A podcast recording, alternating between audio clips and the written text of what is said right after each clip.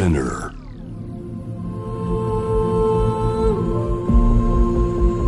J-Wave Innovation World Ella podcast from the next Ella. 藤原さくらがナビゲートしています。イノベーションワールドエラーここからはさまざまなジャンルのイノベーターをお迎えするトークセッション。From the next era 対話の中からイノベーションの種を導き出します、えー今回お迎えしているのは折り紙プロダクションズの代表対馬義明さんです。よろしくお願いします。はい、よろしくお願いします。お願いします。ちょっとあの説明をいたしますと折り紙プロダクションズは対馬さんが2007年に設立したレーベルクリエイターチームで参加しているメンバーオーバルだったり菅佐野さんマイケル金子さんなどもう今紹介した方たちは全員私があのライブでご一緒したりだとかアレンジでお願いしたりとかでお世話になっている方なんですけども最近もねなしさんとかあれねなしさんはいつから入られたんですっけ？1年ぐらい前ですかね。そうですよね。割とはい最近入られましたよね、まだもうかなり謎のアーティストという感じで顔は見せてないですよね。私もなんか何者なのか折り紙のその事務所にはよく来られてるんですか？顔を隠してライブをやったりとかしたことはあるんですけど、ええあそうなんですね。そうあのそのうちいろんなものが見えていくようになっていくと思うんであの素徐々に。ですね。ていう感じですね。えー私は10代の頃から折り紙のスタジオに行かせていただいて、そうですね。うん、 Good Morning っていうアルバムからその Ovall の皆さんとご一緒させてもらってそれも私のその前のディレクターさんが折り紙のコンピレーションアルバムをくださって、それは多分対馬さんからいただいたのかそれを私がもらって聞いてはい。折り紙のアーティスト全員最高すぎるっていう話になって あのずっとご一緒させていただいていたのですがはい。だから初めて会ったのは10代の頃ですかね。そうですね。もともとは僕ビクターにいたんですけどそうですよね。で辞めて今のレーベルを立ち上げてでそさくらちゃんがビクター所属っていうのは全く知らずあそうなんですね。うちのエンジニアがはい。すごいシンガー見つけたって言って僕にリンクを送ってきたんですよ。ええそう CM の楽曲だったんですけど。はいはいはいはい。で本当だこれすごいねこの人ってなって。で調べたらはいあれビクターにいるんだってなって。あそんな始まりなんですね。そうなんですよ。でビクターに別の仕事でお邪魔した時に藤原さくらさんってビクターだよねって言ったら担当のディレクターさんがあの近くにたまたまいて僕担当ですみたいな感じで、磯さんですかね。そこからそうなんですよあらあららら。それでなんかライブを見に行くようになってみたいな感じで嬉すかね。しいです本当に、よろしくお願いします。お願いします。えー対馬さんは今、えー私たちが直面しているコロナ禍において、えーミュージシャンへのサポートのほかさまざまなアクションを行っておりましてその一つが折り紙に所属するクリエイターによる楽曲の無償提供折り紙ホームセッションズ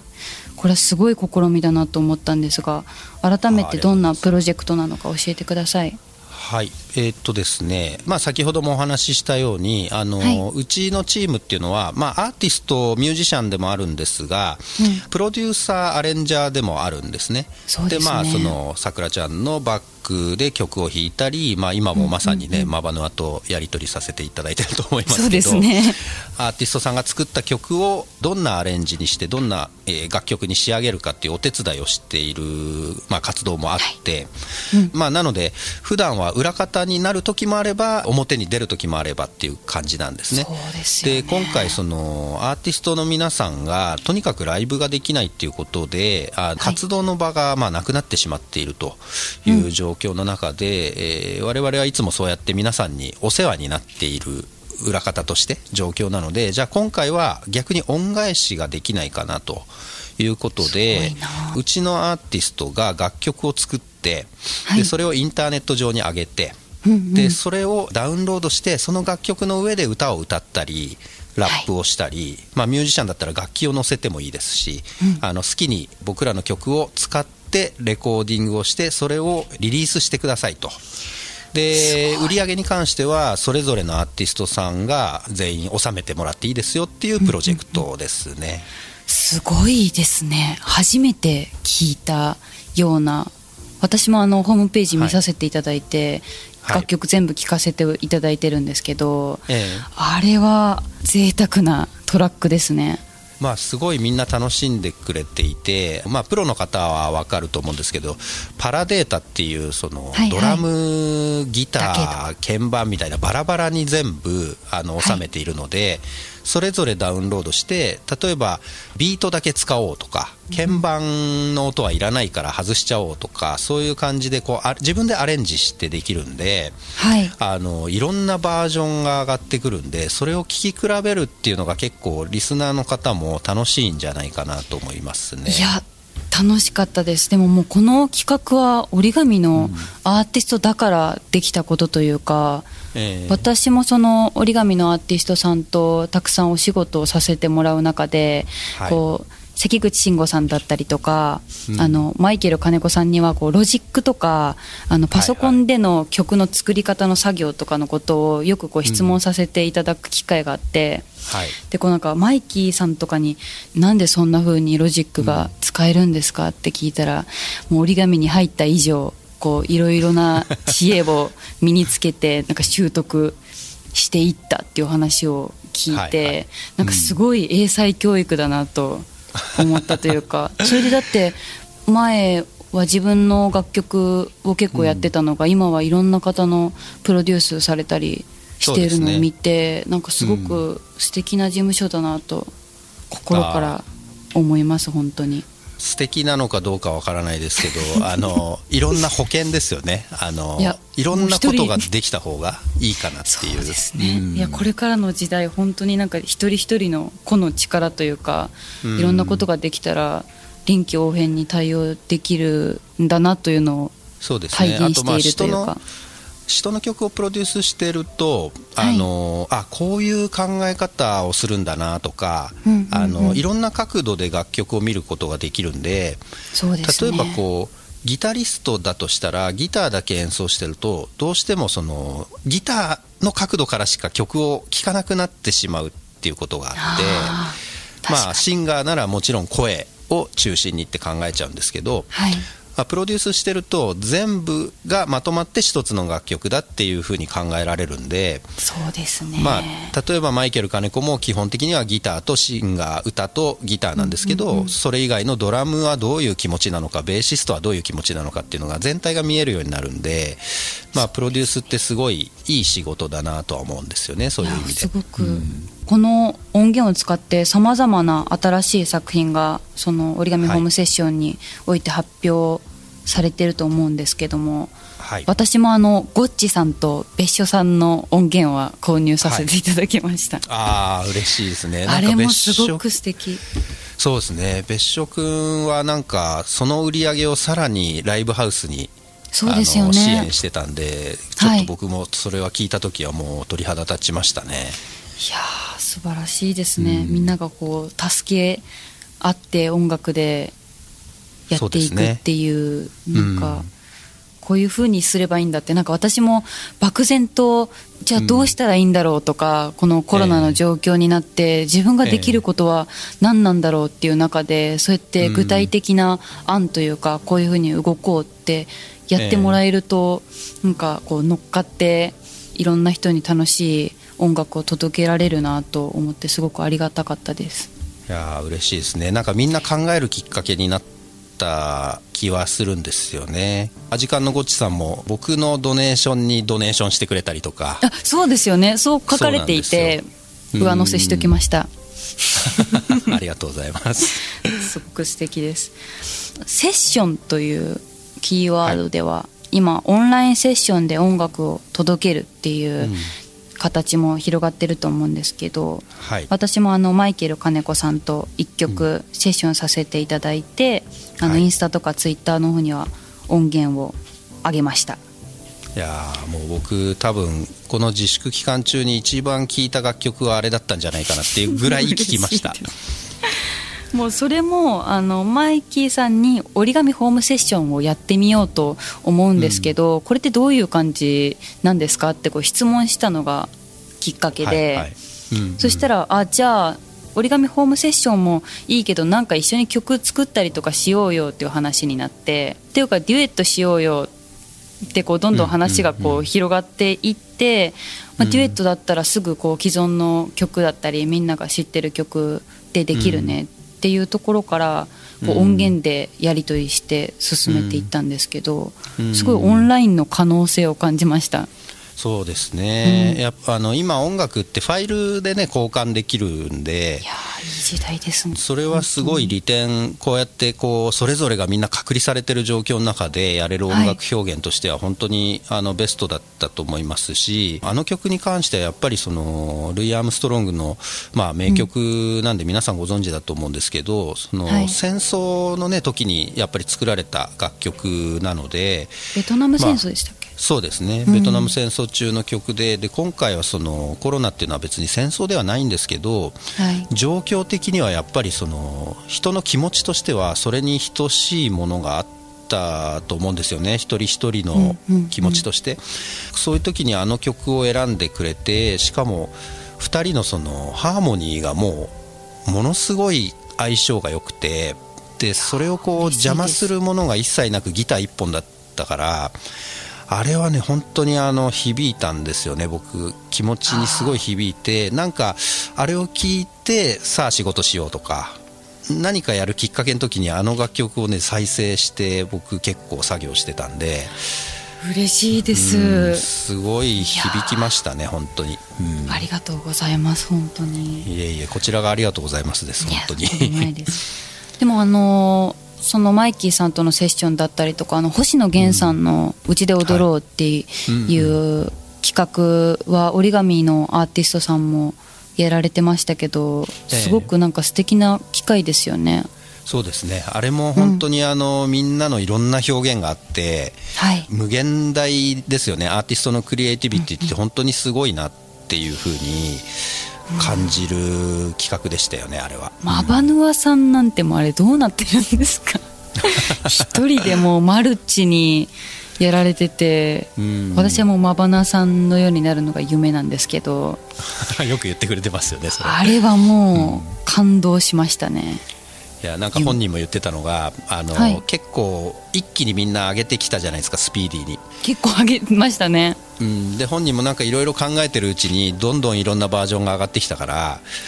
これはもう中途半端なもの出せないなってなって相当力入れてやったみたいですね。いやあれは感動しましたね、いやなんかすごくそうやってインスタライブも折り紙のアーティストさんはよくやられてますし私のもうインスタライブしたりとかそう,、やってできることをやろうっていう音楽で広げようという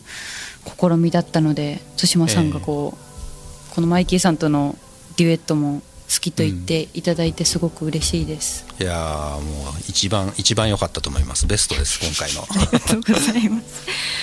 J-WEB イノベーションワールドエラー。この後は折り紙プロダクションズ対馬さんと音楽カルチャーのこれからを考えます。藤原さくらがナビゲートしています。イノベーションワールドエラー。今回は折り紙プロダクションズ代表対馬義明さんをお迎えしています、えー、よろしくお願いしますはいお願いします対馬さんは、えー、今音楽のすべてに関わる人をサポートするためにご自身の資金をもとにしたホワイトティースドネーションを立ち上げ支援を行っています音楽関係者というと注目が集まるのがこう私だったりとかじゃあギタリストベーシストとかミュージシャンだと思うんですけどこのドネーションではミュージシャン以外にエンジニアさんだったりとか音楽ライターさんだったりとか音楽に関わる本当全ての人たちが対象となっているというお話で。はいまあ、私の周りも大変という声はライブハウス含めいろんなところで声を聞くんですけどこれはこう連絡とかっていうのは対馬さんのもとにもすでにいっぱい届いてる感じなんですか？そうですね。あの、まあ、ノートっていうあのネット上のサイトにあの自分の思いとかを書かせてもらったんですけども、はい、まあ、今回そのいわゆるドネーションで、えーまあ、例えば、えー、クラウドファンディングみたいに、はい、あのお金を集めて皆さんに分配するっていうことではなくて簡単に言うと自分の貯金からみたいな感じなので。すごいことですよね。たまたま貯蓄もありましたし、うんうん、あのちょっとしたこう投資とかもうまくいってたっていうのがあって、はい、で2年ぐらい前から何かその音楽シーンに対して何かできないかとそのお金を原資にして、っていうことを考えていた矢先にまあこういうことが起きてしまったので、今回はそのとにかく目の前にいる人を助けるっていうことが一番先決だなと思ったので、はい、まあそんなに大きいお金ではないんですけど、まあとにかくこう連絡をもらって、はい、で口座を聞いて振り込むっていう、うん、あのもう最速のシンプルさというか個人のお金なんで協議する必要もないですし自分の判断でお世話になった人に、まあ、少額ながら皆さんにこうお金を渡してとにかく音楽を続けてほしいというかそうですね。これ誰も本当に悪くなくてもともと成立してた人たちなのでそうですよね、うん、ライブができたら。止められちゃったっていうそうなんですよね。ライブができたら別に問題なく回ってた人たちなんでこういう時って本当に自己責任でもないしあの、ね、誰かのせいではないんですよね。で、はい、僕も会社をやってる人間なんで、はい、すごく分かるのがあの例えば貯蓄してない人が悪いとかいろんな意見あると思うんですけどただタイミング的にやっぱり投資をしている時期だったりミュージシャンだったら、はい、例えばいい楽器を買ってでそこからライブとかで回収していこうとかありますよね。そうなんですよね。会社員の方とはちょっと違ってお金の出入りがすごく激しいんですよね。入ってきたり出ていったりっていうのを、はい、なのでタイミングで助かったっていう人とアウトになっちゃう人とっていうのがいてぱそれはフェアじゃないなっていう、ね、うん、気がするんですよね。まあ、保証とかも、あの結構分かんない状況だったじゃないですか。この立ち上げた当初とかは。もうライブもないのに、うん、保証の話も全然ないし、うん、どうしたらいいのっていうところになんかこう対馬さんのスピード感というか、うん、こうすごい勢いであの困っている人がいたら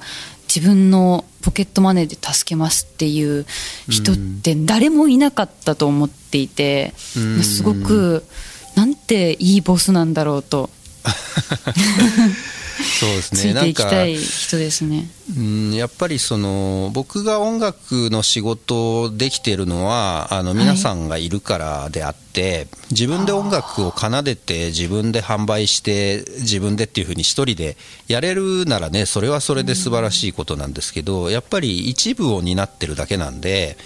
あの自分の右手がなくなってもいい左手がなくなってもいいっておかしな話で、うんうん、やっぱり体の一部みたいなものなんで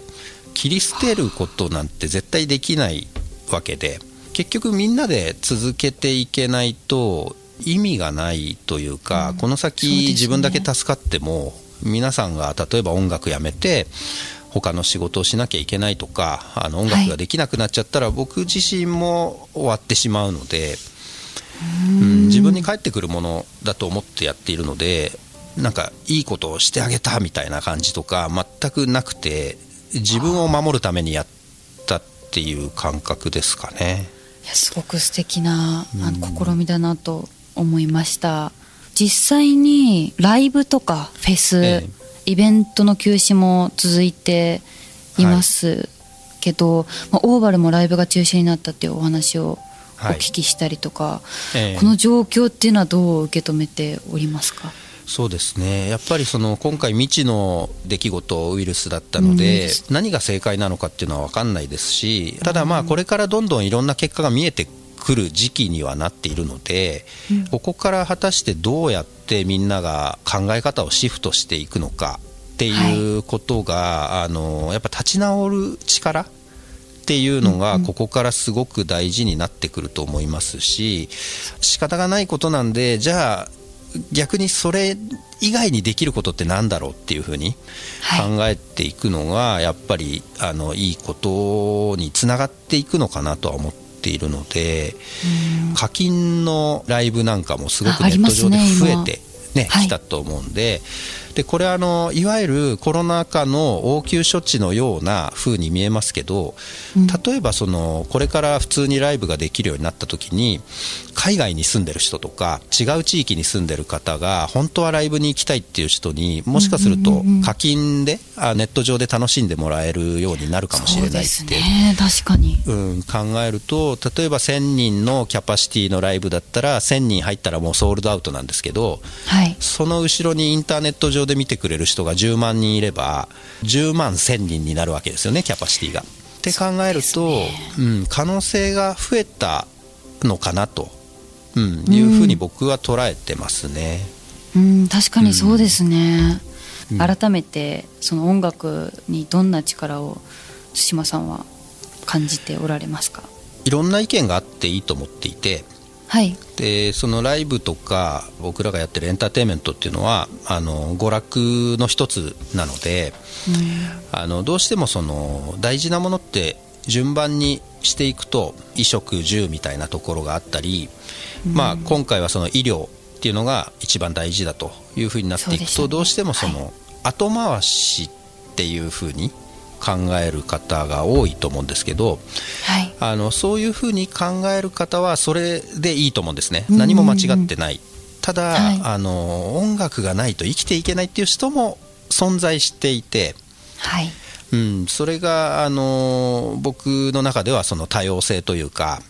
いろんな考え方があっていいんじゃないかなと思うんで音楽のその魅力これによって助けられたっていう気持ちがいる人がいる以上僕らはその後回しではなくて、あの最優先事項にもなりうる。まあ、例えば、ドイツとかではそういうふうに首相が言いましたよね、その、生きるために必要だっていうふうに、その考え方も一つだと思うんで、これからはその、何が大事かっていうのは、決めつけるのではなくて、それぞれが尊重し合う。っていう社会になっていけばあのいいんじゃないかなと思っているので、